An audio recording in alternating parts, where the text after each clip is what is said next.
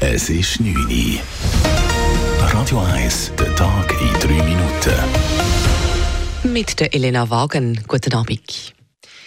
Das Stimmrechtsalter 16 in der Schweiz ist vom Tisch. Der Nationalrat hat nach einem jahrelangen Streit die Einführung des aktiven Stimm- und Wahlrechts heute definitiv für Leute unter 18 Jahren beerdigt. Zuvor hatte sich der Rat dreimal grundsätzlich für das Stimmrechtsalter 16 ausgesprochen. In neuer Zusammensetzung nach den nationalen Wahlen hat sich nun eine Mitte-Rechtsmehrheit durchgesetzt. Dieser Entscheid sei ein schlechtes Zeichen für die Demokratie, deren Idee es ist, dass möglichst alle Einwohner eines Landes mitreden können, erklärt GLP-Nationalrat Patrick Hessig. Der Demokratiezug ist ein Bummler und im letzten Wagen sitzen die Jugendlichen zwischen 16 und 18 Jahren. Liebe Ratskolleginnen und Kollegen, wir sind dabei, diesen Wagen abzukoppeln.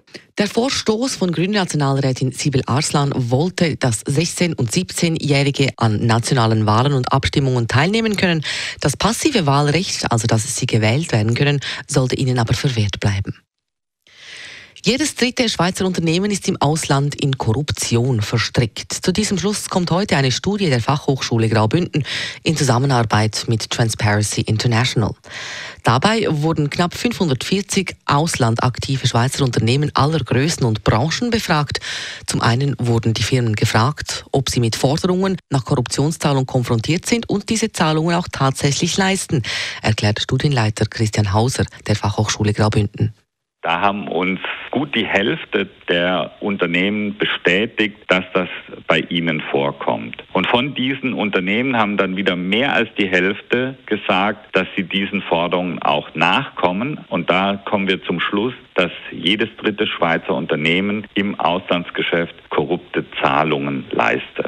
Ein wesentlicher Grund für diese Situation dürfte gemäß den StudienautorInnen sein, dass je nach Unternehmen die Antikorruptionsmaßnahmen weiterhin ungenügend seien. In der Schweizer Armee ist das Norovirus ausgebrochen. Das Norovirus ist ein hoch ansteckendes Virus, welches starke Magen-Darm-Beschwerden verursacht. Wie das Verteidigungsdepartement schreibt, seien 42 Angehörige der Armee der Spezialkräfte-Rekrutenschule in Isone an Noroviren erkrankt. Die Betroffenen leiden an Erbrechen, Fieber und Durchfall. Sie wurden zur Verhinderung von weiteren Ansteckungen isoliert und werden medizinisch betreut. Radio 1 Wetter. Morgen gibt es einen ziemlich freundlichen Tag, ziemlich sonnig, speziell über 1400 Meter, also über der Hochnebelgrenze blau. Aber auch darunter kann es ziemlich sonnig werden morgen, vor allem am Nachmittag bei milden 12 bis 13 Grad. Das war der Tag in 3 Minuten.